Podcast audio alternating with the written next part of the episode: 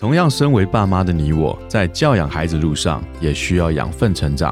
在团团转的每一天，也需要休息充电。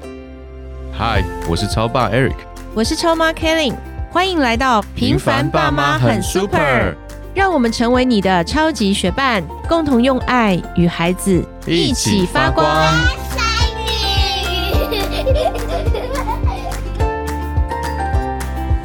嗨，我是超爸 Eric。Hello，我是超妈 Kelly。我们从七月暑假开始，一直到现在马不停蹄，整个七月基本上是排的满满满。我们上次有跟听众朋友说，我们要去骑单车嘛，嗯，带着很多很多孩子们，然后在北部、中部、南部有不同的家庭报名，跟我们一起骑车，带孩子走出户外运动去。是我其实，在过往工作经验，七月份、八月份是最轻松的月份，因为欧洲、米兰、意大利是他们放暑假的嘛。即使是成人，他们也是不上班的，所以那个时候最高层的人是不做事的，这很有名的。意大利是这样，他们很慵懒的，所以在这个时候是很轻松、很轻松的。那我的七八月份也是比较能够去抓出时间来放假，所以有的时候你们回来台湾的时候，我也可以回来接你们，对不对？哎，这是你第一个很忙碌的暑假，因为去年是疫情嘛。这就是我要说的，我从来没有暑假这么忙过。我整个七月被你塞到，真的是这个行事历上面我找不到空啊，几乎是没有空档的。对，因为其实疫情结束，我相信很多家庭都是这样子，开始带着孩子往外走，离开我们的平板，离开我们的电脑。然后带着孩子，不管是在国内旅游，或是出国旅游，或给孩子安排什么样的活动，我相信都有很多很多的这些户外活动。那我们这一次，哎，真的很开心哎，在台北、台中、台南三场的这个单车接力赛，我看到好多好多小朋友跟家长们一起来参加。我觉得在这样子的活动当中，我觉得在孩子的成长上面，我看到一个很大很大的一个突破，很想跟听众朋友来分享。请说。其实作为父母，其实常常，尤其是我们的孩子在身边的时候，你有没有常常会觉得担心这个，担心那个？放不掉吧？应该就是放不掉。你自己也成长过来，嗯，你在过程中你自己曾经遇到过一些状况，你是很犹豫的，很踌躇的，不知道该怎么形容。就是你，你其实是有的时候自己做错一些事情，你会不希望孩子们也犯同样的错。嗯，那这一次我们台中去了一个地方，就是后里铁马道那个地方骑车。那在那个地方呢，就是有隧道、有桥。因为我们在骑车的时候，同时间有电动车，哇，那个电动车的车速好快哦。然后有一些小小孩，我们骑的是自行车、脚踏车嘛，那你就看那个孩子双脚一踩、一踩、一踩，怎么踩也踩不过他们。所以相对来讲，其实有一些路段，小小路段，我作为父母来讲，我觉得有点危险。那我们第一次去年我们去骑过这条路线。那那时候，我们父母骑在孩子的后面，就会一直叮咛啊，靠右一点，靠右一点，靠右边，靠右边，不要骑到路的中间，不要骑过去，有没有？我们会在后面一直喊。但是因为这一次，是因为我们要去照顾到其他的事情，包括其他的家庭整体的路线，因为毕竟是一个比较大型的活动，那我们又是主办方，就忽略了照顾我们自己的孩子。从头到尾，其实看不太到他们，他们骑到哪里我不知道。对，可是他们一样很平安，很安全。有的时候是让你反过来想，是不是我们真的太多心了？我就觉得很好笑。其实我们骑了这三场，尤其是男孩子，他们骑的都很快。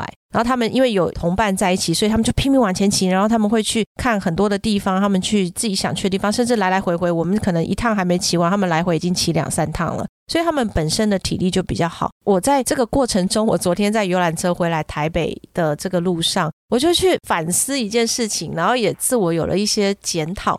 因为从小三个孩子都是我带大的，然后因为最近工作稍微忙了一点，有时候会把他们放在奶奶家，或者是说交给亲戚来照顾。然后我每一次回来说他们乖不乖，然后奶奶都会回答我一句说：“你不在，他们都很乖。” 我都觉得奶奶是在安慰我们，所以我就在想，哎，为什么我们不在的时候，孩子他相对的他们是听话的，或者是说他们相对他们是更守规矩的？而我们在骑车的这应该也不是叫环岛，但是其实去的很多地方是陌生的。而我们的孩子在那样的地方里面，他们依然可以有能力去照顾好自己，有能力去判断哪个地方危险，那他们应该怎么做？甚至其实他们是谨慎的，他们不会单独的落单，他们会跟朋友在一起一起骑，他们不会自己跑掉。所以在那过程中。我发现，其实孩子他们真的是有能力的。有时候我父母像昨天在那个铁马道里面的一个隧道，那刚好那个时间点骑在我一个孩子的后面，那我就在那个后面，我会一直喊他，你要靠右边，靠右边，靠右边。我就觉得他就在前面那个龙头这样子歪歪扭扭，歪歪扭扭，我就觉得我很紧张。我骑在他后面，我无法享受，我整个就是紧张。可是骑过了那个隧道之后，当我们要折返，诶，我发现他不见了，他自己往回骑了。那我就开始担忧了。在这个担忧过程中，我是紧张的。可是我回到了终点站的时候，我看到他们，诶，非常的安全，非常的开心，在那里玩。我就自己有了一个检讨，就是说，其实孩子他们真的是有能力，而我们在后面其实是阻碍了他的成长。诶，你，这是很著名的一个理论，叫 backseat driver。backseat driver 什么意思？你知道吗？顾名思义嘛，你坐在后座开车，你能开吗？嗯，人家在开车，你在为人家担心。所以其实常常父母都是这样子。我小时候开车，我爸在旁边也是一直念我，念我怎么开，怎么开，怎么开，技术这么烂。但其实都是这个样子的。孩子。他骑他的脚踏车，当然了，他本来技术年纪轻嘛，本来技术也不好，所以在控制平衡上面一定会稍微有一点点扭动也好，左右这样子摇摆也好。女儿不是这样吗？对不对？我们的小女儿她在骑的时候也是啊，一下子一个大左转，一下子大右转。我说你不要切到另外的车道去，你切到另外车道就切到对面去了嘛。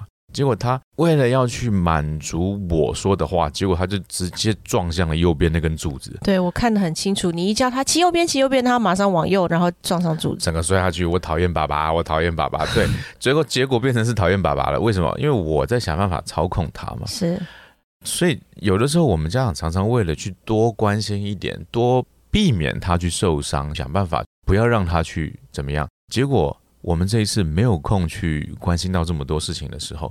我们这一次其实，在房间分配上面，他不是跟一个大哥哥一起睡吗？嗯，我们甚至于担心他会打游戏、打电动玩具，打一整晚，对不对？嗯，那其实难得的、难得的放放风机会。嗯，对，我们只是关心说，哎，你要刷牙呀，你要怎么样？但是我们也甚至于说，没有规定他晚上睡觉的时间，只是我们心里面担心，第二天早上他有可能起不来，对不对？是，甚至于还打个电话到他房间去，赶快叫他起床。这个电话没接，说惨了，惨了，完蛋了，起不来了。没想到一到早餐餐厅去吃早餐的时候，他已经坐在那边吃早餐，人家都快吃完了，快吃完了。所以我就说，其实第一天我说这可能是运气好，结果连着两天都比我早到早餐。所以我发觉有的时候你真的不应该过多的去干涉他，反而是更多的是给予他机会去接触这个世界，给予他机会去延伸，让他不要老是在父母眼皮底下做事情。嗯。我们这个时代有很多被称为妈宝妈宝，其实作为我们父母也是要反思一下，因为现在环境的险恶复杂，然后我们常常会觉得孩子很危险，其实交通上面也确实是危险的，那或者是他们在学校，他们有时候跟同学有一些小碰撞、小擦伤，或者是跌倒，我们父母常常有时候很紧张。那有时候那个紧张，其实是让我们的孩子更紧张，或者之前的疫情，你看我们这样度过两三年的这个疫情，其实有很多家庭我们会看到，他们会紧张到孩子就是随时随地都需要消毒。那不管是我们的餐具或者是什么吃饭，就是紧张到一个，我可以说就是其实是因为这个环境让我们的父母是很焦虑的。但是你看回看我们小时候，我们的孩子是在做什么？我们自己在做什么？我们都是自己回家开门，然后走路上下课嘛。那因为现在的环境不同，所以导致我们父母这样的焦虑，其实也是阻碍了我们孩子很好的成长跟发展的机会。而这一次的这样的一个旅行，我我发现孩子们他们自主能力非常强，他们可以自己完成他们的行李，他们可以自己整理他们的所需要所有的东西。当然，他们如果忘记带了，他们自己负责。那再来就是他们在不在父母的身边，其实他们依然可以是很好的照顾自己，然后很安全的去完成他们所有的这样的一个旅程。我就觉得。是不是父母应该也是要适度的去放手，让他们有成长的机会？讲放手，还不如说我们其实更多的不要干涉他们。嗯，呃，有的时候干涉太多，作为父母，常常我们会希望说：“哎呀，我是为了你好，对不对？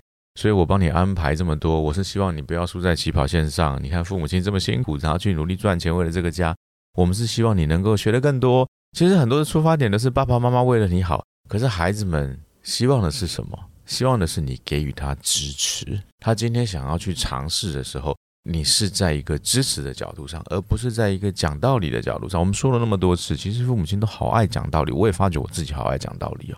我活到现在，我觉得我有一些生活经验，我觉得哎呀，这是我一生不能说一生啊，我到目前为止我抓住我觉得很重要的一个东西，我好希望把它灌输给我女儿。常常我跟我孩子走在路上的时候，我都希望，哎，能够借由现在发生的这件事情，能够告诉他一些。他现在也学会了，他以前会说，哦哦，他就不想听，那现在他他就不讲话，然后好像在听。好，当我讲到没话说，他就嗯，啪，我觉得你知道吗？Black Pink 怎么样怎么样怎么样？我就发觉其实他刚没有在听。他其实等你讲完，他要讲。对对对对对，其实他们都很厉害。就是有的时候我自己慢慢也在学习，我发觉其实他也学会如何应对了啦。但其实他更希望是你能够跟他在一起。他因为觉得有时候走一走走一走，他就走到你旁边来嘛。他不会说，哎，不愿意跟你走在一起。嗯，他还是还希望跟你相处的时间。他走到你旁边来，可是走过来之后，我就觉得，哎，要抓紧机会啦，赶快来一个言教不如身教嘛，就有这个机会能够给予他一些东西。那他也知道了，他就说好，那反正我就等你讲完你想要讲的话，我再跟你讲我要讲的话。其实我认为他们都有听。你看，从他们在这整个过程，他们知道父母亲很忙碌，他们可以承担起就是父母亲的协助者，他们可以在这个过程中。去帮助我们到很多事情，然后他们可以照顾好自己。其实我们如果是单独的在他们的旁边，常常为他们做太多，导致于他们其实没有机会去展现出他们这样的一个能力。因为这个能力对他们来讲，他们非常有信心跟成就感。如果说今天我跟他说：“哎，你要做什么？你要做什么？你要做什么？”其实有时候他们不太愿意做。但是另外一个角度是，你请求他的协助，比如说：“哎，我真的很需要你，我需要在这段时间，因为我无法照管好弟弟妹妹，那我需要你的协助。”或者是哎，这个行程活动里面有太多未知的因素，那我可能在什么时间点去？他们会觉得父母亲信任他们，看重他们，而不是一直去交代你不能怎么样，你不能怎么样。然后因为我不在，所以怎么呢？所以我觉得在父母跟孩子在沟通的过程中，平常虽然爸爸你念念念念念，其实孩子是有听进去的。在那个当下，他可能去更想要跟你分享，他想要跟你分享的不只是青少年的孩子，小的孩子也会啊，老二、老三他们也都会。所以，当他们在想要跟你分享，而你好像你自觉得你好像在说教的时候，其实平常跟孩子的互动当中，你给予他们的很多观念，你给予他们很多安全的意识，我觉得潜移默化都已经在他们的心里面根深蒂固，有影响力。说这一次其实是不得已的把他们都放了，让他们自己去骑车的时候，反而我们看到，原来我们平常在灌输给他们的这些观念，他们都是放在心里的，而他们是可以真的活出来。借由教养他们，我们自己本身也在成长。是，其实自己在很多时候也是不成熟。对，借由教养他们，去慢慢慢慢让自己成为一个更懂得建立彼此关系的人，而不是只是啊说个口号啊，先关系后教养。所以不是完全说 啊，我放让你自己去成长的，不是，而是你平常要殷勤的教导。对，所以我觉得殷勤的教导，以至于你父母不在的时候，他们是更有规范的。你父母不在身边的时候，他们是能够自我保护的，这个很重要。所以在这一集的节目当中，我们透过忙碌的七月，然后我们的孩子跟着我们这样东南西北这样子到处跑，而我们看见他们其实在这个过程中，比起他们平常上课的日子成长的更多。那个成长不是知识的成长，而是他们能力，包括他们照顾自己这个部分的成长。哦，非常开心。对啊，未来的世界都在不可知当中。我们真的不知道未来会怎么样。如果是他们能够借由日常生活所遇到的每一件事情，而去扩张他们这部分的能力，其实是我们也更着重的东西。好啊，那我们今天节目就到这边，希望各位爸爸妈妈们能够慢慢去适应，给予他们成长的机会。机会。